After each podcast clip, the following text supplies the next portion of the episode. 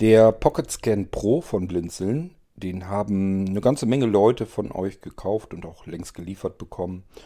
Ja, je nachdem, manche ein bisschen früher, manche ein bisschen später, wie es dann so hinkam, was da noch so alles dabei war, da hängt das dann maßgeblich davon ab. Aber ähm, ich meine, es müssten eigentlich alle ihren Pocket Scan Pro bekommen haben, die einen bestellt haben. Und ich hatte euch hier im Irgendwasser schon mal so ein bisschen gezeigt, wie man damit arbeitet und hatte euch aber auch erzählt, dass der Pocket Scan Pro mehr kann als das, was ich euch im ersten Podcast zeigen konnte. Ich habe immer noch keine Zeit, dass ich euch die anderen Sachen zeigen kann, aber der Christoph hatte ein bisschen mehr Zeit und hat ein bisschen herausgefunden, wie das Ganze so vonstatten geht, wie das funktioniert und somit weiß ich auch, wie die nächsten Schritte aussehen. Das heißt, ja, wir kommen da dran, wir kommen dahin, wo wir hinwollen und dass wir die anderen Funktionen des Pocket Scan Pro auch noch mit benutzen können. Am besten spiele ich euch erstmal den Audiobeitrag über WhatsApp von Christoph hier rein und äh, dann können wir nochmal gemeinsam überlegen, wie wir das am besten machen.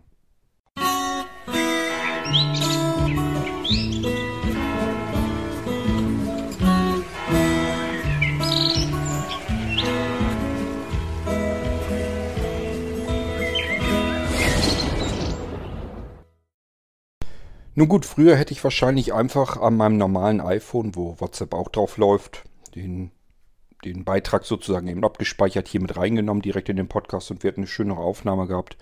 Die Mühe mache ich mir nur nicht. Ihr wisst, die großen iPhones, die sind bei mir alle außer Gefecht gesetzt, was die Aufnahmesoftware angeht, was Opinion betrifft. Und somit spiele ich das von Christoph hier jetzt einfach so ab. Ich denke mal, hören kann man es trotzdem. Ich hoffe, das ist jetzt laut genug und wir legen mal los. Ich habe mir über die Halloween-Aktion den Pocket Scan Pro bestellt, der bei mir auch in einer schönen Hardcover-Tasche angekommen ist. Und ich habe natürlich gleich angefangen, damit rum zu experimentieren mit den einzelnen Verbindungsmodis etc. pp. Ähm, und hatte mich an eine Folge erinnert, wo der Cord gesagt hat, er kann im Moment nur die Funktion des Scans testen, aber nicht die Speicherfunktion und die anderen Funktionen, die das Gerät jetzt noch ähm, bietet. Also es soll wohl möglich sein, äh, natürlich habe ich noch nicht so viel getestet, aber es soll wohl möglich sein, bis zu 50.000 Codes, also ich hoffe, dass ich so viel Nuller lesen konnte, richtig, ähm, in dieses Gerät, in den internen Speicher zu speichern und ähm, sie dann später abzurufen. Jetzt ist es folgendes, ich habe das, ist, äh, bei diesem Gerät liegt ein kleines Handbuch dabei, in der tatsächlich auch eine, ein deutscher Abschnitt ist. Ähm, und es ist etwas blöd beschrieben, aber ich habe es dann letztendlich rausbekommen. Und zwar für uns etwas blöd, äh, da bin ich noch an der Lösung am Arbeiten. Ähm, dieser Scanner lässt sich in die einzelnen Modis versetzen, wenn man die auf dem Handbuch abgedruckten ähm, Barcodes einscannt. Und zwar gibt es da, glaube ich, fünf oder sechs verschiedene. Einmal eins für den Speichermodus, einmal eins für den normalen Scan-Modus, dann einmal eins, um abzufragen, wie viele ähm, Barcodes sind gespeichert, also wie Codes sind gespeichert und einmal eins, um die Codes zu löschen und nochmal einer, um die Codes abzurufen. Wenn man diese Codes dann einscannt, es gibt, äh, genau, es gibt noch einen auf Werkseinstellungen zurücksetzen. Wenn man diese Codes dann einscannt, dann führt der Scanner die Befehle aus oder den entsprechenden Befehl aus. Jetzt ähm, werde ich es so machen. Ich habe also versucht, über das Internet ein PDF rauszufinden, wo man diese, äh, die, die, dieses äh, Heft quasi als, als, als PDF bekommt. Hab ich, ist mir leider nicht gelungen. Vielleicht kann der Cord mir ja da weiterhelfen.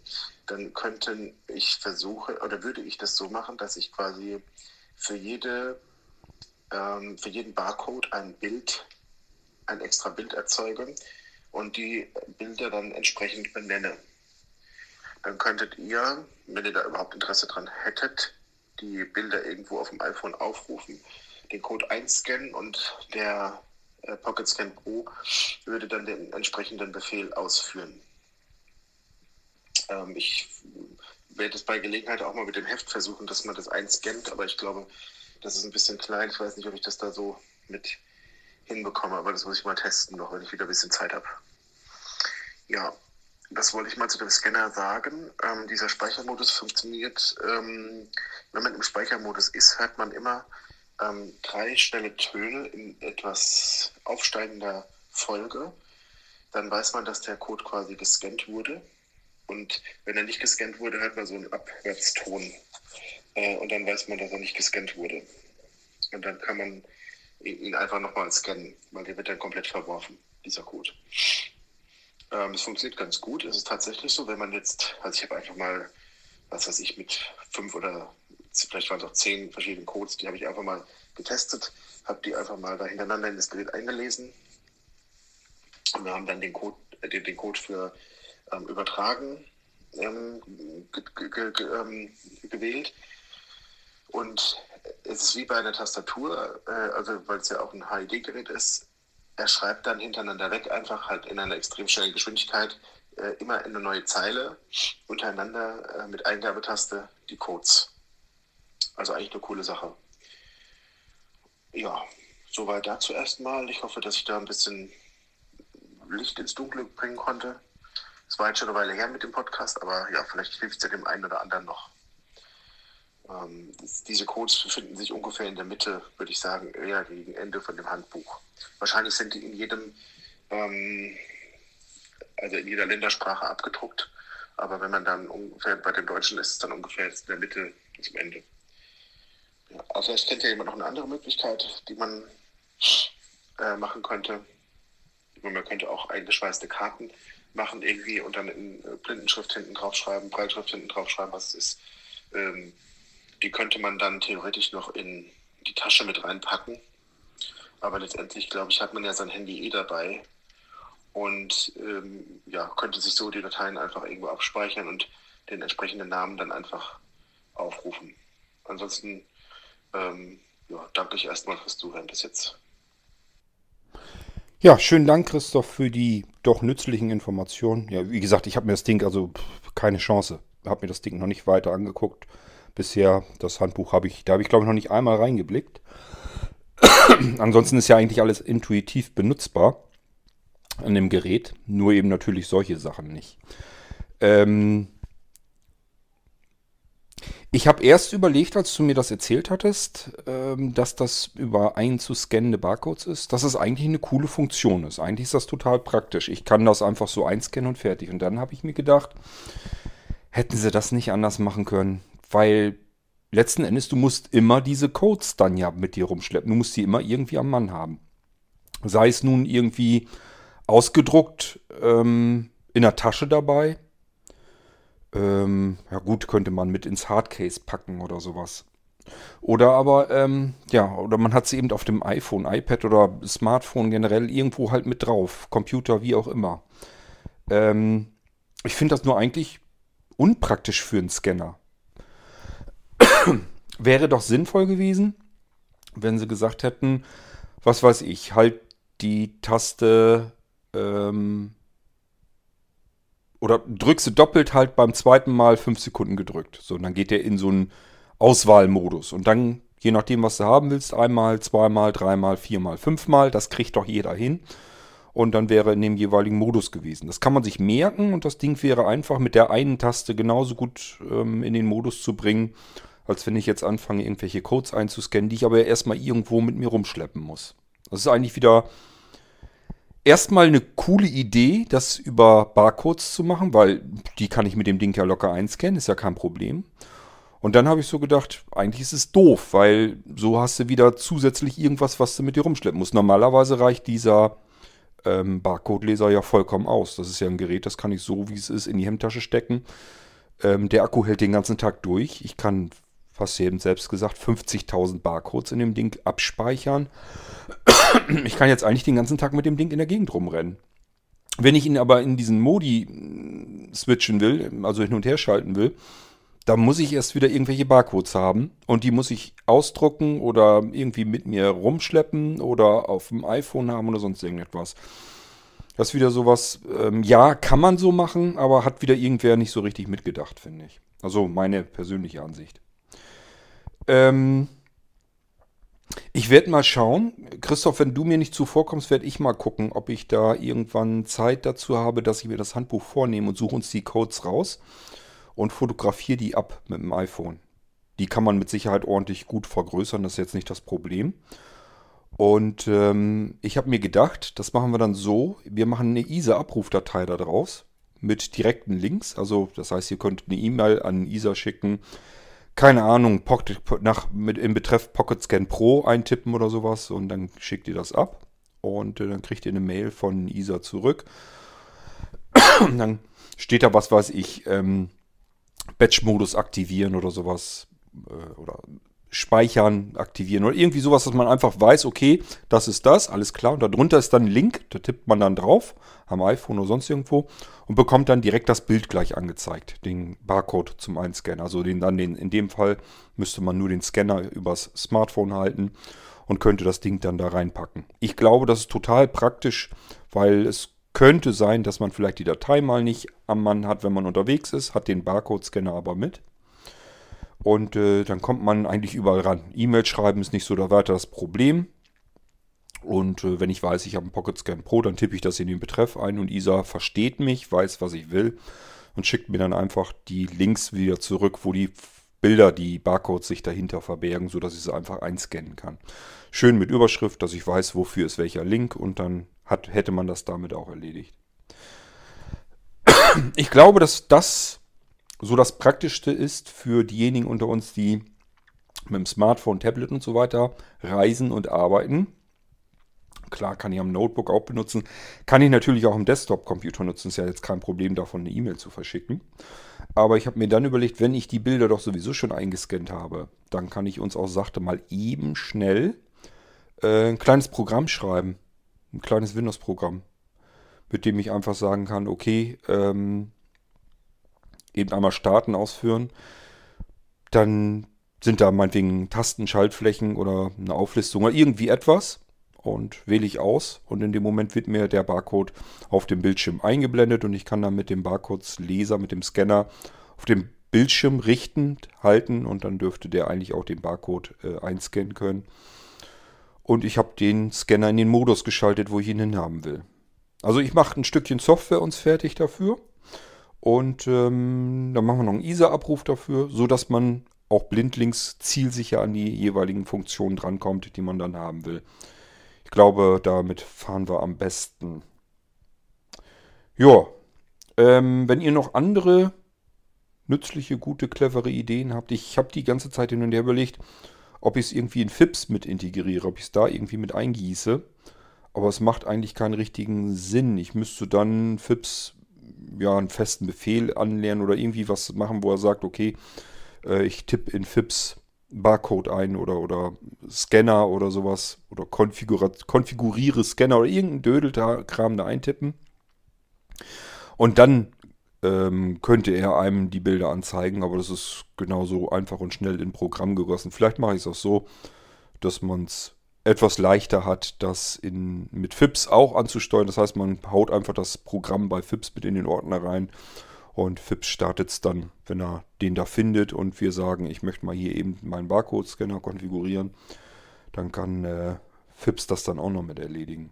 Müssen wir mal schauen, was mir da Schönes einfällt. Jedenfalls lasse ich mir dann noch was dazu einfallen und dann könnten wir das dann noch alles schön integrieren. Das sind so Sachen, die lohnen sich dann, wenn ich einfach weiß, okay, ich habe da jetzt eine gewisse Anzahl und Menge an Barcode-Scannern draußen vom gleichen Typ. Dann kann man sich die Arbeit durchaus mal machen und ähm, sowas basteln und euch zur Verfügung stellen. Ja, ähm, dann bin ich noch im Überlegen, ob es Sinn macht, das weiß ich eben auch nicht so richtig. Ihr könnt aber auch mir mal gerne Feedback dazu hinterlassen. Ob es Sinn macht, dass man diese Batchcode-Dateien auch mit FIPS wieder auslesen kann. Das heißt, ich bringe FIPS bei, dass er solch eine Datei einliest, in der er pro Zeile einen Barcode oder einen Befehl oder irgendetwas drin hat. Und äh, diese Befehle der Reihe nach interpretiert das heißt, er verhält sich so, wie er sich auch bei einzelnen Codes verhält. Er wird beim ersten Mal Wenn er eine neue Zeile eingelesen hat und kennt den Code nicht, wird er beim ersten Mal fragen, was soll ich dann machen? Und künftig läuft das ganze Ding dann ab. Und das ist, wäre gar nicht mal so ganz doof, wenn FIPS sowas machen könnte. Dann hätten wir nämlich so eine Art Stapelverarbeitungsdatei für FIPS. Das heißt, ich kann mir eine Abfolge von Befehlen in eine Datei hineinprogrammieren. Ich kann es sogar dann machen, dass ich sage, ähm, auf einen Befehl lasse ich eine Abfolge von vielen Befehlen einfach draufgeschaltet. Also da kann man noch einiges mit herumprobieren, rumspielen. Und ich denke mal, da können wir noch schöne, nützliche, praktische Sachen rausholen. Gut, ja, das wäre so das, was mir so einfällt dazu. Und ähm, das war erstmal so eine kleine, nachträgliche Folge zum ähm, Pocket Scan Pro von Blinzeln. Und ähm, ja, wie wir den Batch Mode auch noch für uns nutzbar machen können. Da werde ich mich mal drum kümmern. Und äh, dann haben wir das auch noch mit drin und können mit dem Ding noch ein bisschen mehr machen. Ansonsten, FIPS ist auch noch nicht fertig. Es ist in Arbeit, beziehungsweise im Moment ist es eigentlich nicht in Arbeit. Ähm, Im Moment sehe ich zu, dass ich nach wie vor hier die Aufträge erledigt kriege, damit ich den Tisch ganz frei kriege. Und dann wollte ich wieder programmieren und dann wollte ich wieder an FIPS gehen. Ähm, ja, aber ist vielleicht auch gar nicht blöd, weil so weiß ich, das und das könnte man auch noch mit einbauen, ist gar nicht mal schlecht dass ich jetzt nicht schon wieder eine neue Version fertig habe. Dann hätte ich jetzt schon wieder Wünsche gehabt, die ich noch in FIPS einbauen möchte, gleich möglichst schnell eingebaut haben wollte. Und so kann ich das dann gleich mit einbauen und gleich darauf achten, dass das so ist, wie ich das haben will. Okay, ja, an dich, Christoph, nochmal schönen Dank. Und äh, das soll es auch schon gewesen sein mit dieser kleinen Folge. Ist nur so ein kleines Update, kleine, ein kleiner Nachtrag zum Pocket Scan Pro. Und ich hoffe, ihr habt da auch so viel Freude mit. Ich habe da schon viel mit rumgespielt ich finde die Dinger recht nett gebaut. Das sind schöne, winzig kleine handliche Dinger, die aber den großen Barcode-Scannern wirklich nun in gar nichts nachstehen. Funktionieren genauso gut, oftmals besser, wesentlich besser ähm, und bieten doch so einiges noch an zusätzlicher Funktion und auch dieses, dass das Ding vibriert in der Hand und ich dann ein haptisches Feedback habe, dass das Teil nur eine Taste hat, damit ich, dass ich also rein von der Bedienung her eigentlich gar nichts verkehrt machen kann.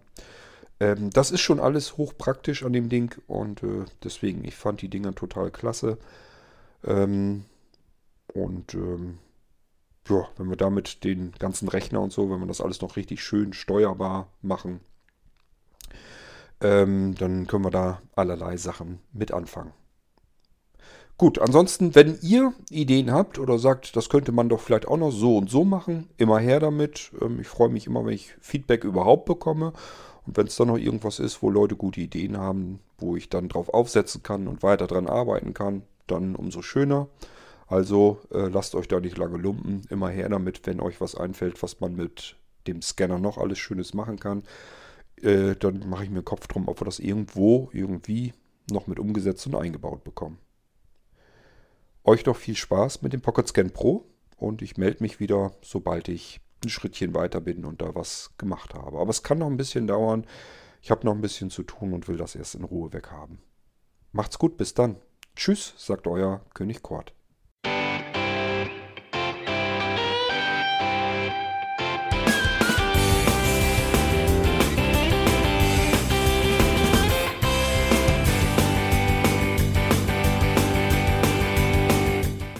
Das war Irgendwasser von Blinzeln. Wenn du uns kontaktieren möchtest, dann kannst du das gerne tun per E-Mail an podcast.blinzeln.org oder über unser Kontaktformular www.blinzeln.org. Blinzeln schreibt man in unserem Fall immer mit einem D in der Mitte. Wenn du möchtest, kannst du uns sehr gerne auch einen Audiobeitrag auf unseren Podcast Anrufbeantworter sprechen. Der hat in Deutschland die Telefonnummer 05165 439 461. Und wenn du uns aus dem Ausland anrufen möchtest, dann ersetze einfach die erste 0 gegen die 0049 für Deutschland.